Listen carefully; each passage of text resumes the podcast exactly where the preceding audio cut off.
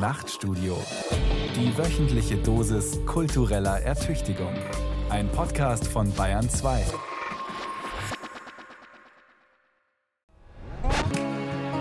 In jedem Ton liegt eine Hoffnung, eine Aktion.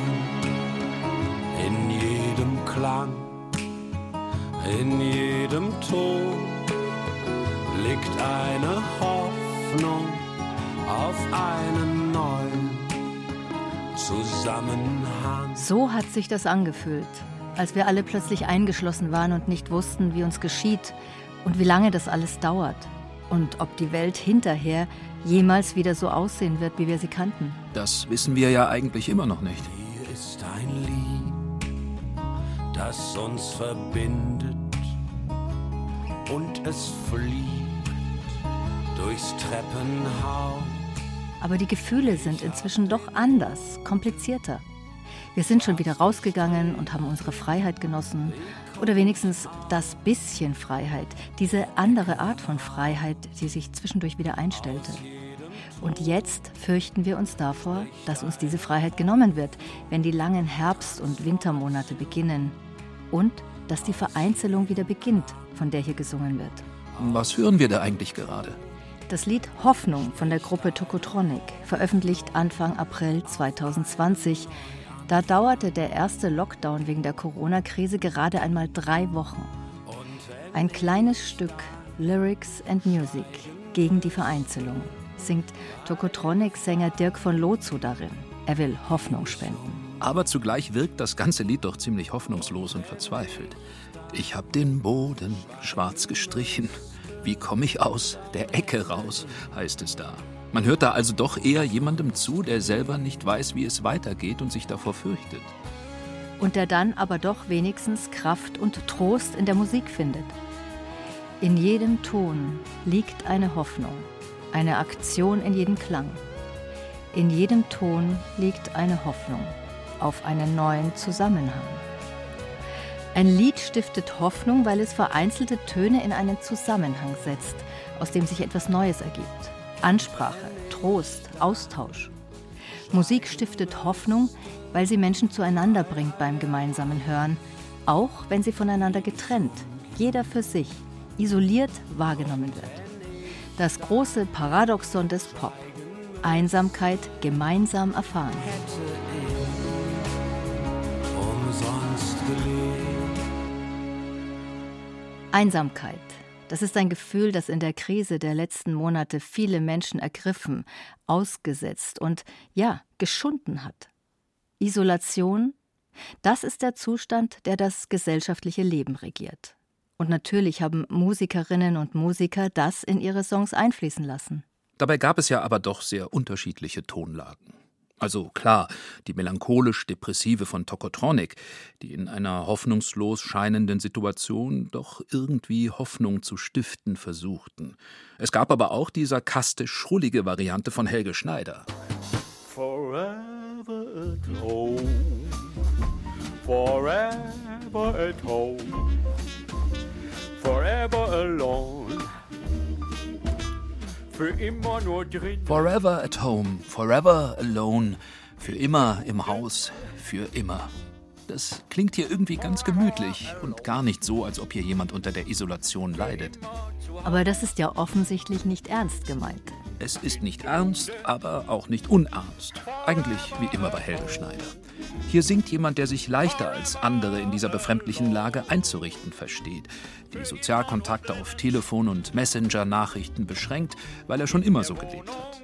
Und weil die Traurigkeit dieser Wochen mal durchgehend, mal in wiederkehrenden Wellen sein Leben schon immer bestimmte. Früher war er ein Sonderling, heute sind wir alle Sonderlinge wie er. Nun gut, wir haben den melancholisch-depressiven Ansatz von Tokotronic und den sarkastisch-depressiven Ansatz von Helge Schneider. Ich hätte hier jetzt noch eine dritte Variante des Corona-Songs anzubieten. Die Krise als Chance. Kannst du das hören, hast du schon gesehen, wie die Zeit zur Ruhe kommt? Nach all den Nichtigkeiten ist plötzlich ganz verstummt. In der Einsamkeit wird der Mensch wie der Mensch beim im Wald spazieren gehen. Die Kinder den Frühling nach ewiger Zeit wieder wachsen sehen. Wie und wie lang wird der ewige Kreis sich weiter drehen? Wenn der Wind, der uns antreibt, auf einmal von ganz woanders her weht. Neuer Wind von dem österreichischen Schlagersänger oder wie er sich selber auch nennt, Volks-Rock'n'Roller Andreas Gabalier. Stimmt, das ist mal ein anderer Ansatz. Hier zelebriert jemand eigentlich ganz gute Laune. Andreas Gabalier hat gar nichts dagegen, dass die Welt von der Corona-Krise zum Stillstand gebracht wird weil die Zeit zur Ruhe kommt und der Drang nach den Nichtigkeiten ganz verstummt. Weil die Kinder, wenn sie im Wald spazieren gehen, nach ewiger Zeit wieder den Frühling wachsen sehen. Soll das heißen, die ganze Krise wäre gut, weil sie das Leben entschleunigt? Weil die Menschen innehalten könnten vom rasenden Treiben der Zivilisation und auf diese Weise mehr Zeit haben für Waldspaziergänge? Naja, Dazu muss man aber auch erst einmal einen Wald vor der Tür haben, in dem es sich einigermaßen unbehelligt spazieren lässt. Es gibt ja auch viele Leute, die die Zeit der Corona-Isolation in kleinen Etagenwohnungen in überfüllten Innenstadtvierteln verbringen mussten. Die können über solche Fantasien nur lachen, und zwar höhnisch. Mal abgesehen von der Angst, wie es finanziell weitergeht, die allermeisten Musiker verdienen gerade gar nichts. Ziemlich privilegierte Position, aus der heraus hier geschrieben wird, beziehungsweise gesungen. Kann sein, aber nun ist Popmusik ja eigentlich nicht dazu da oder nicht notwendig oder ausschließlich, praktische Ratschläge zur Lebensgestaltung zu geben oder realistische Vorschläge zur Verbesserung der Verhältnisse zu machen. Popmusik hatte schon immer auch etwas mit Eskapismus zu tun. Man kann die Leute ja auch mal einfach in ihren Fantasien ansprechen. Mir kommt das trotzdem ziemlich wie eine konservative Idealisierung vor. Um nicht zu sagen, eine rechte. Da ist ein Sänger, der sich auch schon früher über die moderne Welt beklagt hat, über die Gleichberechtigung von Frauen und Schwulen und über alles, was man sonst noch so mit der modernen Zivilisation verbinden könnte. Und jetzt hofft er darauf, dass mit der Corona-Krise ein neuer Wind zu wehen beginnt und alles wieder so wird, wie es früher mal war. Du meinst, wenn Andreas Gabalier von einem neuen Wind singt, dann gibt das eher Anlass zur Sorge? Die Wiederherstellung eines organisch gesunden Früher ist ja eine der mächtigsten Erzählungen rechter Populisten. Es passt jedenfalls gut zu den fast hämischen Kommentaren der neuen Rechten, die mit Corona das Ende der Globalisierung kommen sehen und eine Renaissance der Nationalstaaten und des Volksgedankens. Vorwärts in die Vergangenheit. Nun ja, aber dass Corona solche Retrofantasien auslöst, das kommt keineswegs nur auf der Seite der neuen Rechten vor. Viele von uns fühlen sich erleichtert, dass das viele Rennen, Reden und Kommunizieren auf allen Kanälen plötzlich zu einem Halt kam. Verzichte müssen nicht unbedingt Verlust bedeuten, sondern können sogar neue Möglichkeitsräume eröffnen. Schreibt der Zukunftsforscher Matthias Horks. Und der gerade besonders hippe Soziologe Hartmut Rosa ergänzt in einem Interview über die Auswirkungen der Corona-Krise ich glaube, dass es gerade für den Einzelnen tatsächlich eine Chance gibt, neu mit der Welt in Beziehung zu treten. Wenn alle jetzt innehalten und wahrnehmen, dann kann diese Krise zu einem kollektiven Resonanzmoment werden, der einen Pfadwechsel, einen Paradigmenwechsel einleitet. Oha, das klingt jetzt eher nach dem Jargon der Achtsamkeit. Ja, dieses ganze Entschleunigungsgefasel, wie man es aus den Selbstoptimierungsworkshops der kosmopolitischen Eliten kennt also von den Leuten, die die neuen Rechten am liebsten gleich abschaffen würden, wenn sie was zu sagen hätten. Also, auch wenn es uns nicht gefällt, die Fantasie von der Krise als Chance findet man in verschiedenen politischen Lagern, auch in solchen, die sich ansonsten eher unversöhnlich gegenüberstehen. Also hat Andreas Gabalier eine Querfront der Corona-Sinnstiftung erschaffen. Das muss man ja auch erst mal hinkriegen. Ich glaube, das liegt daran, dass er ein verbindendes Element zwischen den beiden Lagern gefunden hat, und das ist das Lob der Einsamkeit. Das ist ja auch der wesentliche Unterschied zum Corona-Song von Tokotronic. Bei denen geht es um das Leiden an der Einsamkeit und darum, wie man die Einsamkeit mit Hilfe von Musik überwinden kann oder doch wenigstens lindern. Andreas Gabalier aber leidet gar nicht an der Einsamkeit. Der muss da also auch nichts überwinden. Im Gegenteil. Er singt so, als ob er auf die Einsamkeit nur gerade gewartet hätte. In der Einsamkeit wird der Mensch wieder Mensch, heißt es gleich in der ersten Strophe. Woran erinnert mich das? Moment, ich hab's gleich. Ein Zeitalter der Einsamkeit muss über die Welt kommen, wenn sie noch einmal neuen Atem holen soll zu einem Schaffen, das den Dingen ihre Wesenskraft zurückgibt. Schreibt der Philosoph Martin Heidegger 1938 in einem Brief an seine Geliebte Elisabeth Blochmann. Heidegger war schon immer ganz gerne für sich in seiner Hütte am Todtnauberg. Forever alone, forever at home. Für Heidegger war immer klar, dass man nur zum wahren Wesen der Dinge vorstoßen kann, wenn man sich aus der Öffentlichkeit zurückzieht. Aus dem Gerede des Mann, wie er es abschätzig schon in seinem ersten Hauptwerk Sein und Zeit aus dem Jahr 1927 formuliert. Und zwei Jahre später heißt es in seiner Vorlesung über die Grundbegriffe der Metaphysik, um ins Eigentliche zu kommen, muss man nach Vereinzelung suchen. Und diese Vereinzelung ist gerade jene Vereinsamung, in der jeder Mensch allererst zum Wesentlichen aller Dinge gelangt, zur Welt. Nur das einsame Dasein ist das authentische Dasein, könnte man sagen, oder in Heideggers Terminologie ein Dasein, in dem sich die Wahrheit entbirgt weil wir uns nur in der Abgetrenntheit von der Welt unserer eigenen Endlichkeit gewahr werden können als einer existenziellen Bedingung des Daseins. In der Einsamkeit werden wir uns der eigenen Geworfenheit inne, das heißt jener Bedingungen unseres Daseins, die wir selber nicht gestalten, sondern lediglich hinnehmen können, und zu dieser Geworfenheit gehört wesentlich auch das Sein zum Tode. Welt, Endlichkeit, Einsamkeit. Das ist der Untertitel von Heideggers Grundbegriffen der Metaphysik.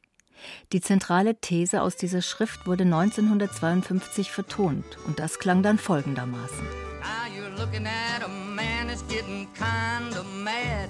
I had a lot to look, but it's all been bad. No matter how I struggle and strive, I'll never get out of this world alive. I'll Never Get Out of This World Alive von Hank Williams, ein Klassiker der musikalischen Existenzphilosophie. No matter how I struggle and strive, I'll never get out of this world alive. Einerlei, wie man kämpft und sich müht, man kommt aus dieser Welt niemals lebend heraus. Hank Williams hat im Sinne von Martin Heidegger das menschliche Dasein in seiner Wesenheit zur Gänze erfasst. Verdammt, geworfen zu sein was insofern nur folgerichtig ist, als sein gesamtes musikalisches Schaffen sich um die Erfahrung der Einsamkeit dreht. Hear that lonesome whippoorwill. He sounds too blue to fly. The midnight train is whining. I'm so lonesome I could cry. Das ist wahrscheinlich der bekannteste Song von Hank Williams, 1949 aufgenommen. I'm so lonesome I could cry. Er liegt nachts auf seinem Bett und kann vor Liebeskummer nicht schlafen. Er ist so einsam, dass er weinen möchte. Und die Welt um ihn herum ist auch ganz traurig. Er hört ein Rotkehlchen weinen und ganz am Anfang gleich den Klageruf des einsamen Whippoorwill. Wer ist denn der einsame Whippoorwill? Ein Nachtvogel.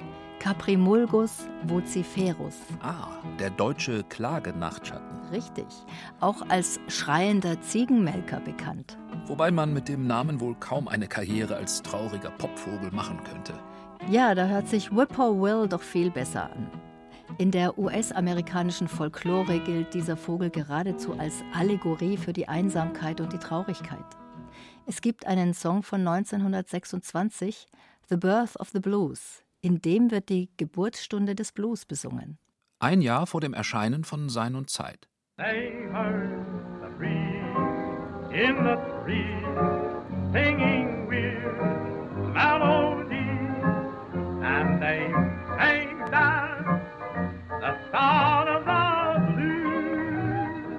Die Geburtsstunde des Blues und damit die Geburtsstunde der Popmusik, denn die geht schließlich zurück auf den Blues. Dessen Geburtsstunde wird hier als der Moment besungen, in dem jemand die traurigsten und einsamsten Klänge, die es auf der Welt gibt, in einem Song miteinander verbinden konnte, zu einer ganz neuen Art von Musik. Zum Beispiel das Wimmern eines einsamen Sträflings in einer Gefängniszelle und eben den Klagegesang des Whippoorwill. Mit Hank Williams flattert der einsame Klagenachtschatten dann also vom Blues in den Country. Hank Williams hat in seiner kurzen Karriere, er ist 1953 im Alter von nur 29 Jahren gestorben, eigentlich alles zusammengeführt, was es in dieser Frühzeit der amerikanischen Popmusik an Stilen gab. Den Blues und Rhythm and Blues mit dem Country. Für die Musik dieser Zeit war er ebenso prägend wie nach ihm dann Elvis Presley, der 1953 ja seine ersten Songs im Sun Records Studio aufgenommen hat. Und ein großer Hank Williams-Fan war. I'd like to sing a song that's probably the saddest song I've ever heard.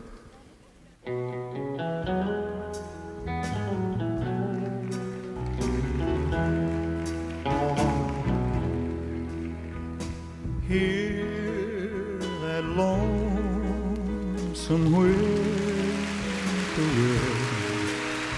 He sounds too blue to fly. The midnight train is winding low. I'm so lonesome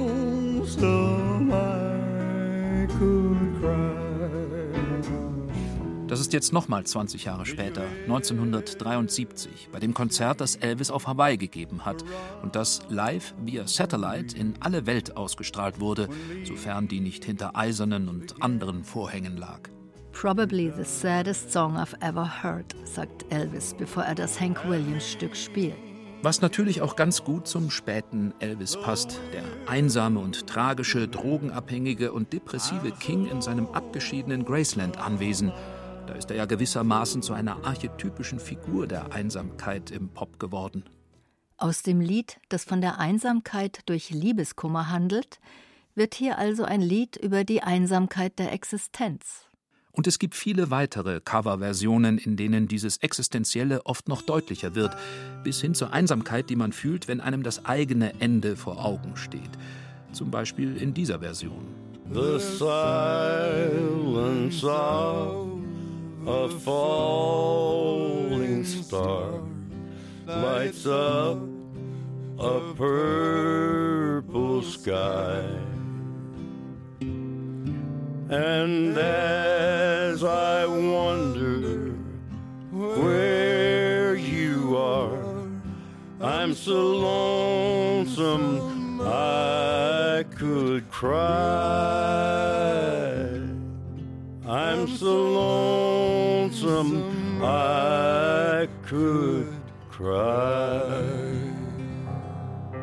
Nochmal weitere knapp 30 Jahre später, 2002, Johnny Cash im Duett mit Nick Cave von dem letzten Album mit Coverversionen, das Johnny Cash unmittelbar vor seinem Tod mit Rick Rubin aufgenommen hat.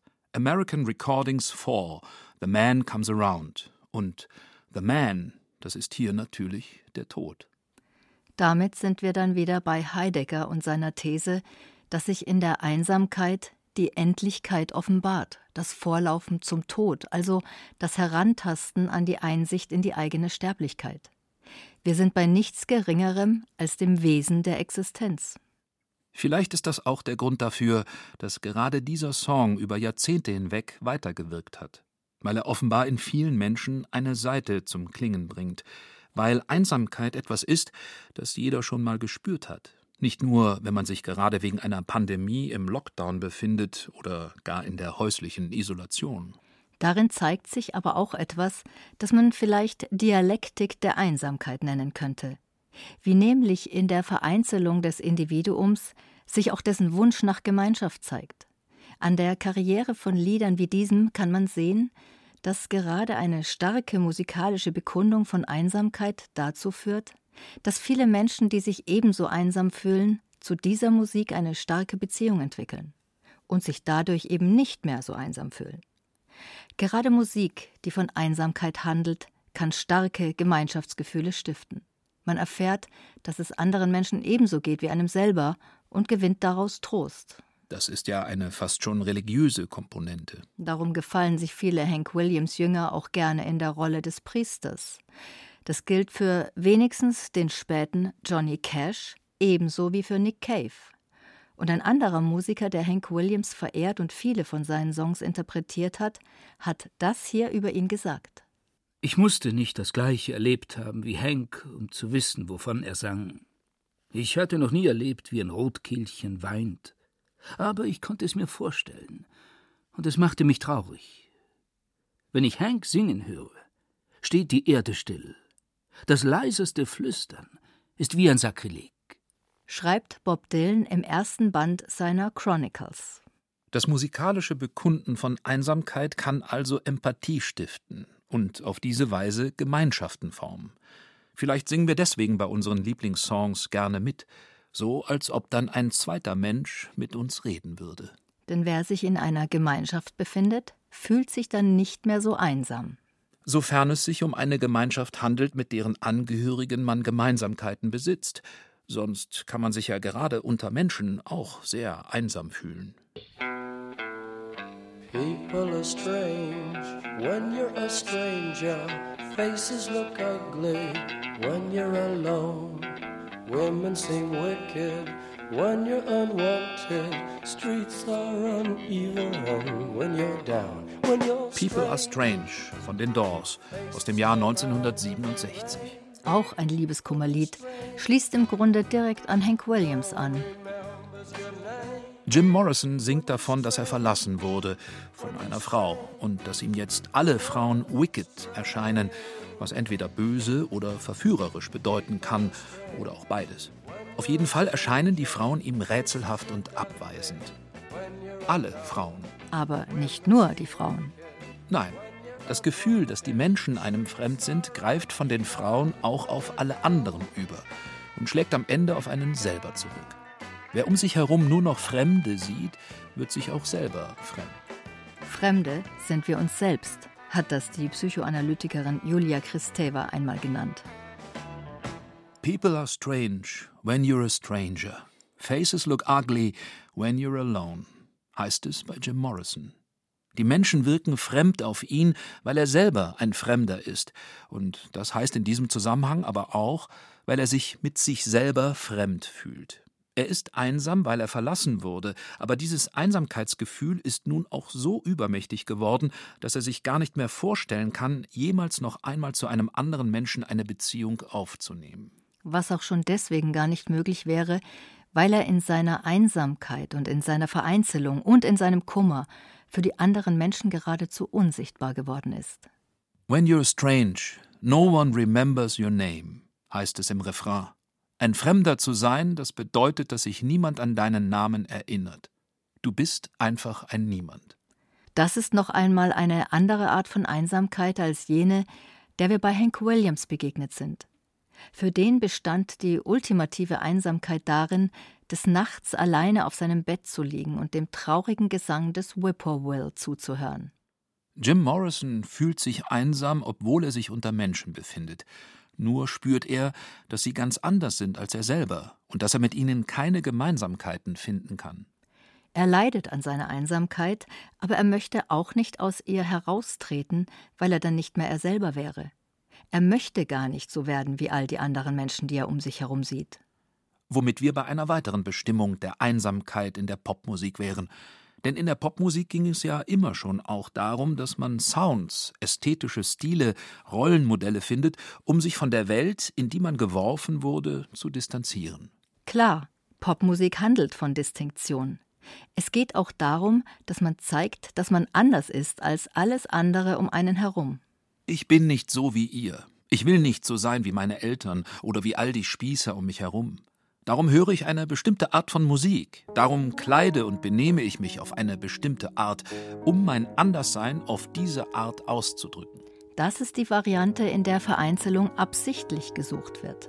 Wobei diese Suche nach Vereinzelung ja oft nur ein Spiegel der Tatsache ist, dass man sich in der Welt, in die man, wie Heidegger sagen würde, geworfen wurde, immer schon fremd und einsam vorkam. weil sie zu eng ist und weil die Wege zu vorherbestimmt scheinen, die diese Welt anzubieten hat. Darum ist in den 60er Jahren so etwas wie die Counterculture entstanden, die Gegenkultur der Hippies und Gammler und Dropouts. Da sammelten sich alle, die nicht mehr mitmachen wollten und stellten dann fest, dass sie in ihrer Verweigerung gar nicht so einsam sind, sondern dass es viele von ihnen gibt. I came upon a child of God. He was walking along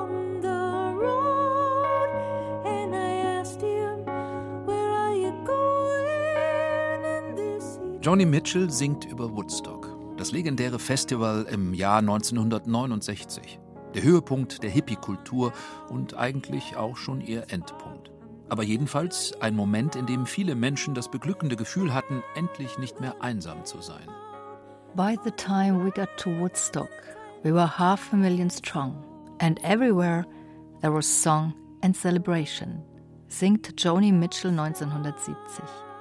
Als wir Woodstock erreichten, zählten wir eine halbe Million und überall wurde gesungen und gefeiert. Das gehört ja wesentlich zum Mythos von Woodstock. Die Mengen von Menschen, die dorthin strömten. Eine halbe Million ist es wohl tatsächlich gewesen. Jedenfalls war der Ansturm so groß, dass viele gar nicht aufs Gelände gekommen sind, und auch wer dort war, hat nicht unbedingt viel vom Geschehen auf der Bühne mitbekommen. Doch ist das nicht schlimm. Denn was in diesem Moment zählt, ist das überwältigende Gefühl der Gemeinschaft mit Gleichgesinnten und die Erkenntnis, dass es von diesen Gleichgesinnten sehr viele gibt. Früher waren wir nur wenige. Jetzt gibt es Massen und Massen und Massen von uns. Staunt Janis Joplin von der Bühne herunter und die Folksängerin Melanie feiert in ihrem gleichnamigen Song all die beautiful people, die hier zusammengekommen sind.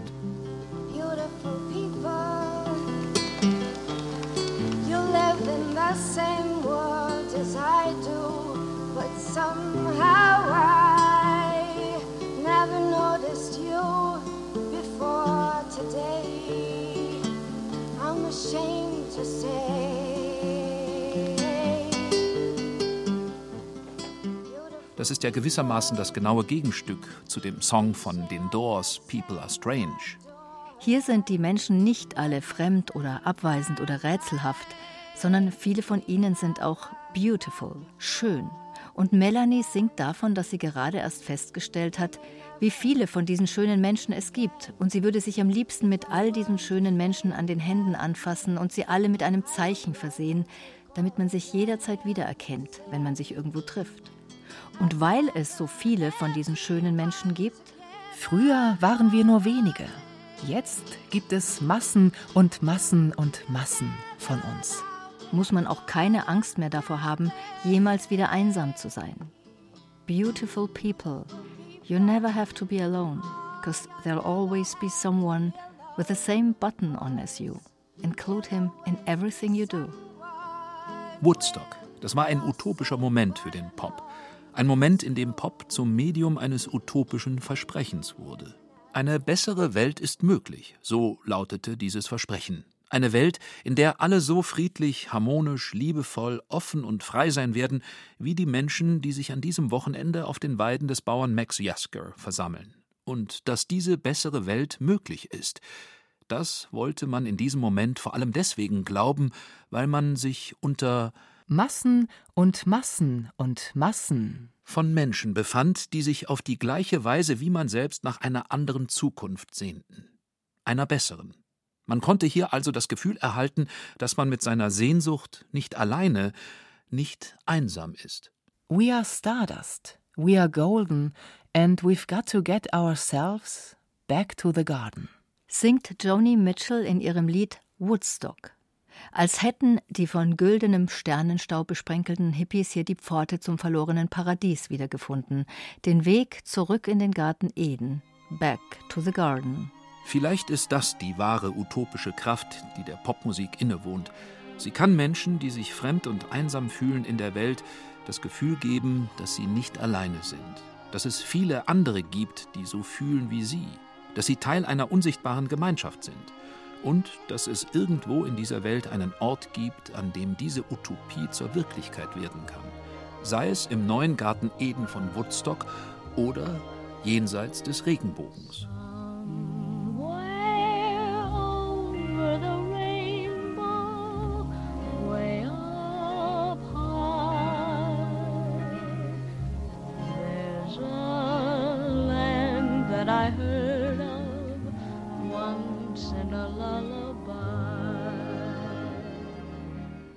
Somewhere Over the Rainbow, eine der ganz großen utopischen Hymnen der Popgeschichte, gesungen von Judy Garland 1939 in dem Film The Wizard of Oz.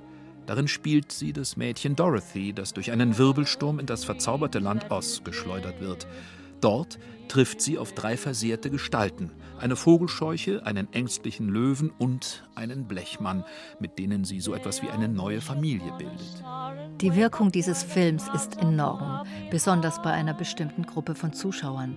Somewhere Over the Rainbow wird in den 1950er und 1960er Jahren zur Hymne für schwule Männer. Warum eigentlich? In dem Film kommen ja gar keine Schwulen vor.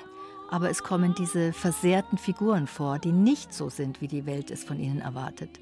Der Löwe ist ängstlich, die Vogelscheuche ist hässlich. Tin Woodman, der Blechmann, weiß nicht, ob er jetzt eigentlich eine mechanische Figur ist oder ein Mensch. Sie alle sind othered, wie man heute sagen würde. Und dann kommt dieses Mädchen, das ja auch nicht in diese Welt gehört und fremd ist, und alle gemeinsam bilden dann eine Familie. Eine Ersatzfamilie, weil sie ja selber gar keine richtigen, also biologischen Familien haben. Darum suchen sie sich andere Wesen, die ebenso einsam und vereinzelt sind wie sie selber. In den 50ern wird Friends of Dorothy zu dem Codenamen, den schwule Männer füreinander benutzen, weil sie ihre Sexualität nicht offen ausleben dürfen. Am 27. Juni 1969 wird Judy Garland in New York beerdigt. In der folgenden Nacht begehrt die schwule Community in der Stadt gegen die ständigen Polizeirazzien in ihren Bars und Clubs auf. Die Stonewall Riots werden zum Gründungsmoment der schwulen Emanzipationsbewegung der 70er Jahre. Und der Regenbogen, den Judy Garland besingt, wird später zu ihrem Symbol. Zwei Wochen später wiederum kommt diese Single heraus. Und auch in diesem Song geht es darum, dass jemand die Erde verlässt und in unbekannte Weiten vorstößt. Er fliegt an sämtlichen Regenbögen vorbei, aber dahinter findet er keine neue Familie, sondern bloß Schwärze und Einsamkeit. Ground control to Major Tom.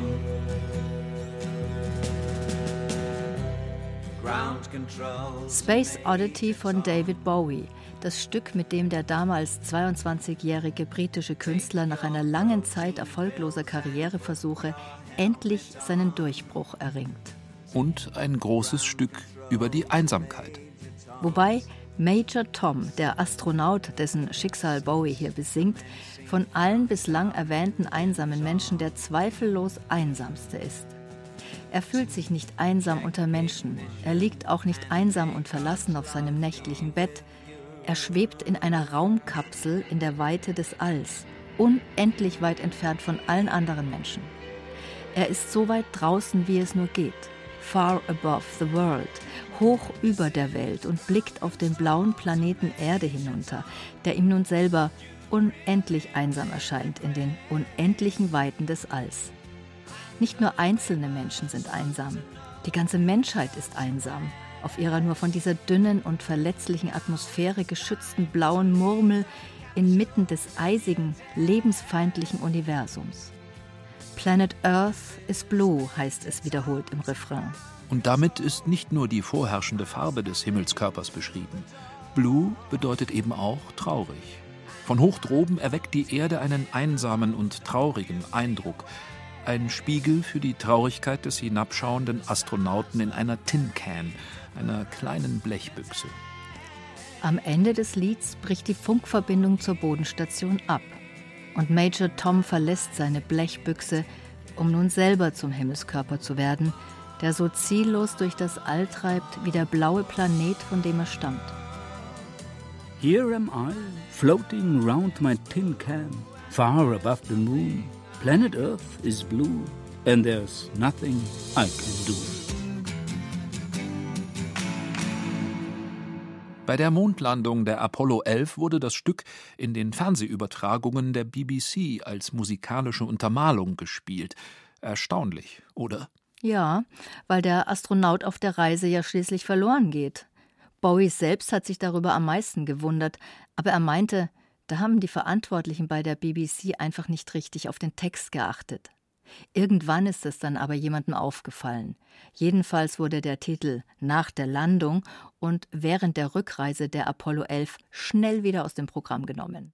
Für Bowie sind Weltraumfahrt, Astronauten und Science Fiction dann aber bleibende Themen geblieben. Bis zum letzten Album Black Star, das er noch kurz vor seinem Tod im Januar 2016 fertiggestellt hat. Die interessanteste Wendung, die seine Begeisterung für Raumfahrt und Astronautentum nimmt, findet aber schon kurz nach Space Oddity statt.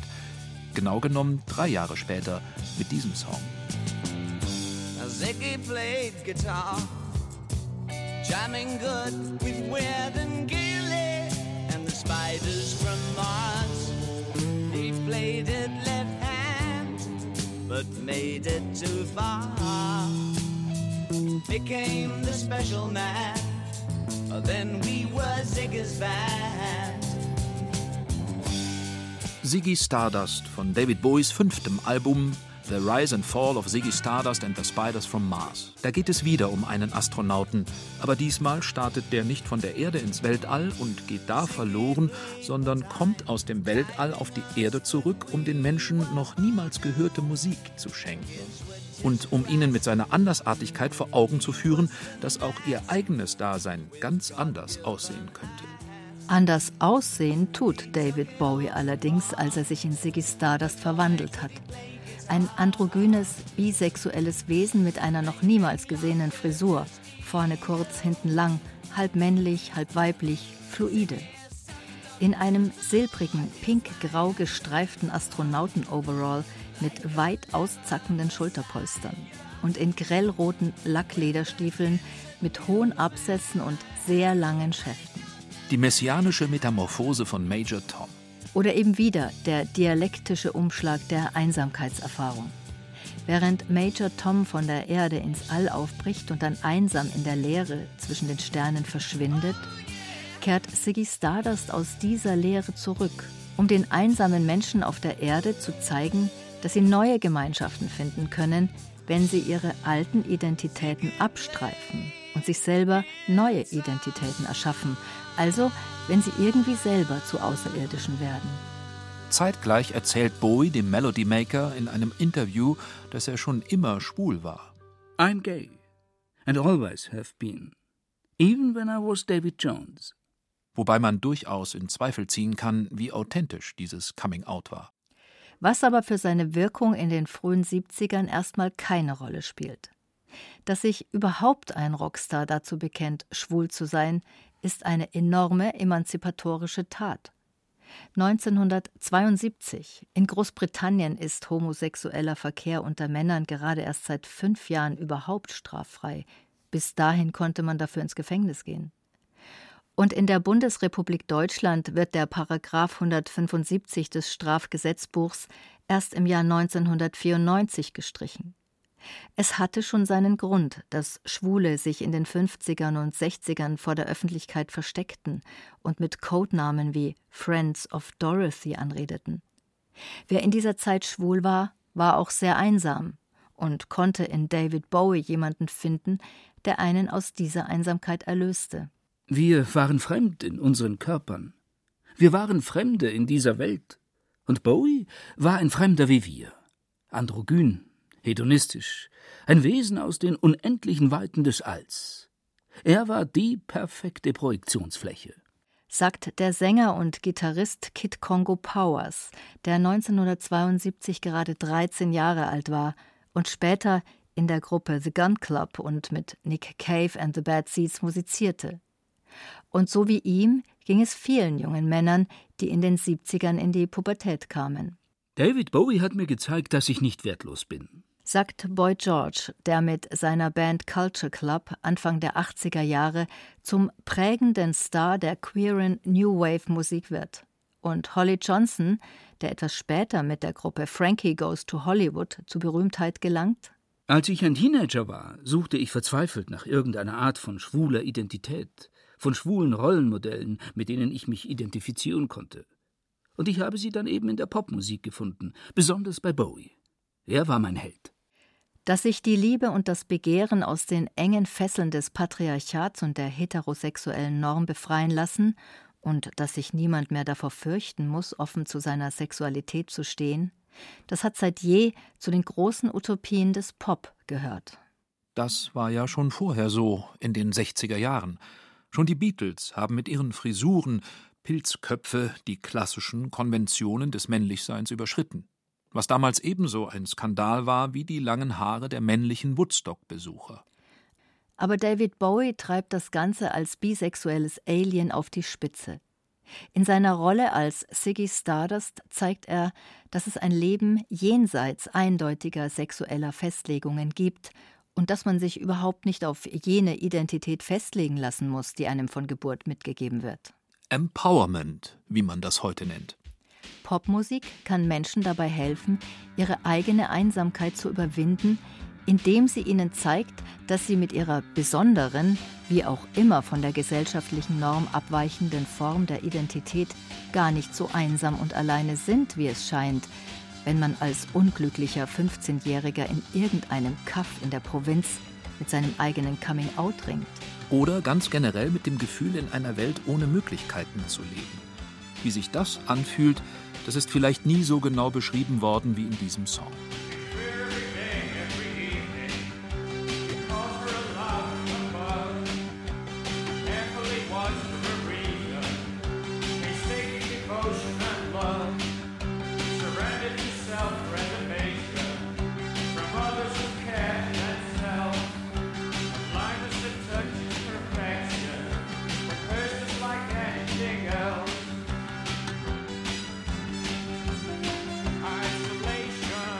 Isolation von der Band Joy Division aus dem Jahr 1980.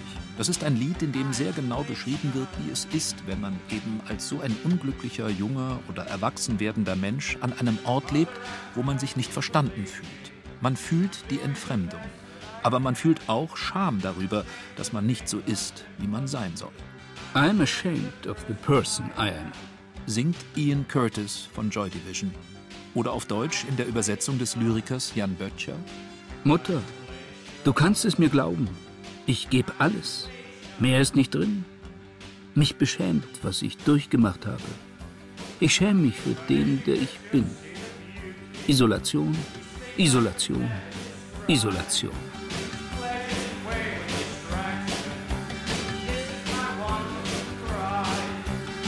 Das ist von allen Stücken, die wir bisher gehört haben, das kälteste und das schwärzeste auch. Es handelt von einer Art der Einsamkeit und der Isolation, die uns in dieser Form bisher noch nicht begegnet ist. Was Ian Curtis hier besingt, das ähnelt in gewisser Weise den Betrachtungen, die Jim Morrison in People Are Strange anstellt. Wir haben es mit jemandem zu tun, der sich fremd in der Welt und unter den Menschen fühlt und der die anderen Menschen genauso fremd findet, wie sie wohl ihn. Und der kann sich aber nicht treiben lassen und die Fremdheit genießen, so wie das bei Jim Morrison und den Doors ja noch immerhin angedeutet wird, weil das Trauma der Isolation so tief in ihm drinsteckt, dass es sich in Selbsthass und Scham verwandelt. Ich schäme mich für den, der ich bin. Isolation, Isolation, Isolation. Ist das nicht die äußerste Form der Einsamkeit und der Vereinzelung, die sich in einem Popsong bekunden lässt? Heidegger war überzeugt, dass man nur in der Einsamkeit, in der Vereinzelung ein unmittelbares Verhältnis zum Sein finden kann. Weil man sich nur in der Vereinzelung der eigenen Endlichkeit gewahr wird, des Vorlaufens zum Tod, wie das bei Heidegger heißt. Diese Verbindung mit der eigenen Endlichkeit, mit dem Sterben müssen, macht Einsamkeit zu einer so existenziellen Erfahrung. Das besingen auch Joy Division. Ich glaube, dass es sich hier noch etwas anders verhält. Ja, auch in den Texten von Ian Curtis geht es um die Endlichkeit und um das Sterben. Aber es klingt doch beides als etwas an, zu dem man nicht vorläuft, wie es bei Heidegger heißt, das sich also nicht als etwas zeigt, das in der Zukunft auf den vereinzelten Einzelnen wartet, sondern als etwas, das schon da ist, das schon eingetreten ist. Wir hören bei Joy Division jemandem beim Singen zu, der nicht nur fremd in der Welt ist, sondern auch mit sich selber fremd ist. Seine Einsamkeit rührt nicht aus der Antizipation des eigenen Sterbens, sondern aus dem Gefühl, schon tot zu sein. Procession moves on, the shouting is over. Praise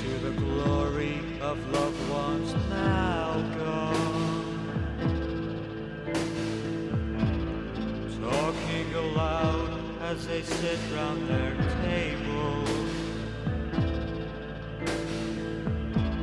scattering flowers washed down by the rain. Die Prozession zieht ab. Die Schreie verklingen. Gepriesen die Nächsten, die nicht mehr sind. Es wird laut geredet. Man sitzt an den Tischen. Verstreut sind die Blumen, vom Regen zerdrückt. Eternal von Joy Division. Hier singt Ian Curtis davon, wie er einer Beerdigung beiwohnt. Die Vermutung liegt nahe, dass es seine eigene ist. Als Closer, das zweite Album der Band, erscheint, auf dem sich auch dieser Song findet, lebt Ian Curtis bereits nicht mehr. Er hat sich am 18. Mai 1980 in seiner Wohnung in Manchester erhängt. Dazu fällt mir ein Buch des Philosophen Roland Barthes ein, der ebenfalls 1980 gestorben ist. Am Nullpunkt der Literatur. Vielleicht könnte man sagen, dass Joy Division den Nullpunkt des Pop gefunden haben. Am Nullpunkt des Pop heißt am Kältepol, weil diese Musik so kalt klingt, dass man glaubt, in ihr zu erfrieren. Natürlich hat ihre Wirkung mit ihrer Kälte zu tun, aber auch mit der Art der Selbsterkundung, die sich in den Texten findet.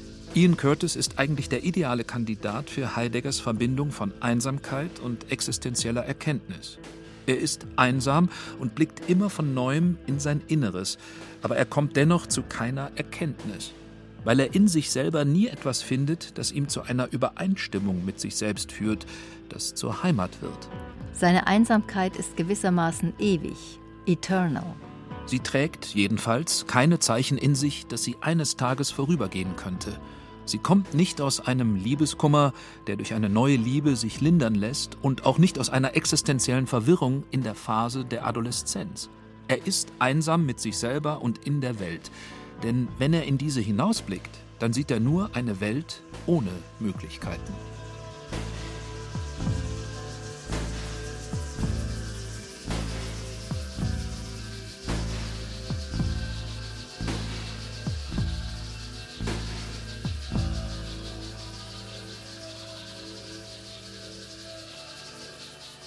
Ich würde sagen, wir sind damit am Ende. Aus dieser Art der Einsamkeit und der Vereinzelung lässt sich kein Ausweg mehr finden. Wir sind damit am Ende. Oder auch nicht. Denn auch mit dieser Musik ist es wieder so, dass sie vielen Menschen Trost stiften konnte, gerade weil sie so hart, ernsthaft und schwarz ist. Sie nimmt die Verzweiflung ernst, die aus der Vereinzelung rührt. Sie überspielt nicht den Schmerz, der aus der Vereinzelung rührt. Sie überspielt ihn weder mit Pathos noch mit Melancholie. Auch insofern ist sie ewig, eternal. Kein Wunder, dass die Menschen das auch nach über 40 Jahren noch hören. Auch nach so langer Zeit hat diese Musik nichts von ihrer Unmittelbarkeit verloren. Das Erstaunliche ist, dass die anderen Musiker aus der Band nach dem Tod ihres Sängers dann so heitere Tanzmusik machten, unter dem Namen New Order. Oder zeigt sich damit nur wieder ein weiteres Mal, dass jedem scheinbaren Ende ein Anfang innewohnt? New Order wurden in den 80er Jahren zu Pionieren der elektronischen Tanzmusik. Aus dem Club The Hacienda, den sie in Manchester gründeten, ging Ende des Jahrzehnts die britische Rave-Kultur hervor. Aus der Kälte der Vereinzelung finden sie Erlösung in der Hitze des kollektiven Rauschs und der kollektiven Intimität. Dialektischer Umschlag. Dialektik der Einsamkeit. Sie reißt dich aus der Welt heraus und führt dich wieder in diese hinein. Sie kappt die Verbindung zu anderen Menschen und kann gerade deswegen wieder neue Verbindungen stiften. An dieser Stelle kommt man mit Heidegger dann nicht mehr weiter. Heidegger kann man vergessen. Oder jedenfalls kann man sein philosophisches Dogma vergessen, dass der Wert der Erfahrung der Einsamkeit darin besteht, dass man nur als einsamer oder vereinzelter Mensch seine eigene Endlichkeit erfährt. In der Erfahrung der Einsamkeit merken wir doch auch vor allem, was uns fehlt, wenn wir anderen Menschen nicht nahe sind. Denn in Wahrheit finden wir nur in der Nähe zu anderen und in der Gemeinschaft mit ihnen zu unserem eigenen Selbst. Ein Paradoxon, an dem man zerbrechen kann, wie Ian Curtis, an dem wir aber auch wachsen können, wenn wir die fatalistische Opposition durchbrechen, entweder Einsamkeit oder Gemeinsamkeit. Pop gibt uns die Wahl zurück. Wir können entscheiden. Wir sind nicht mehr den Zuständen, dem Vorlauf, der Geworfenheit ausgeliefert.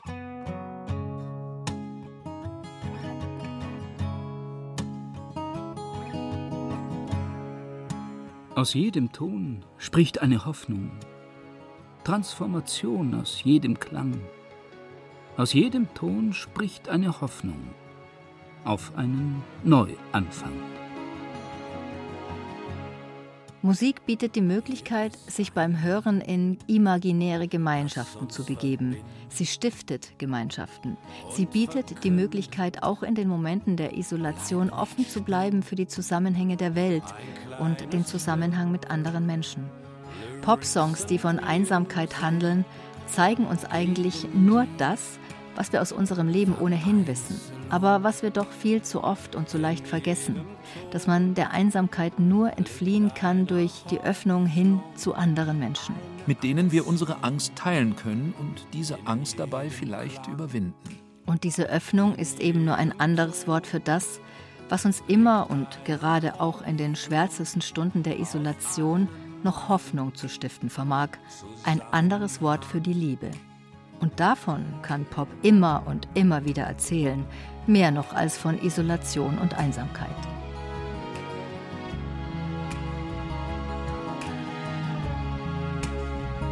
Hier ist ein Lied, das uns verbindet und es fliegt durchs Treppenhaus. Ich hab den Boden schwarz gestrichen. Wie komm ich aus der Ecke raus? Aus jedem Ton. Angst und Lust, wie Pop von der Einsamkeit erzählt. Von Jens Balzer. Es sprachen Diana Gaul, Sabine Gietzelt, Thomas Leubel und Peter Weiß. Technik Roland Böhm. Regie Ulrich Bassange. Redaktion Martin Zein. Eine Produktion des Paradoxen Bayerischen Rundfunks 2020.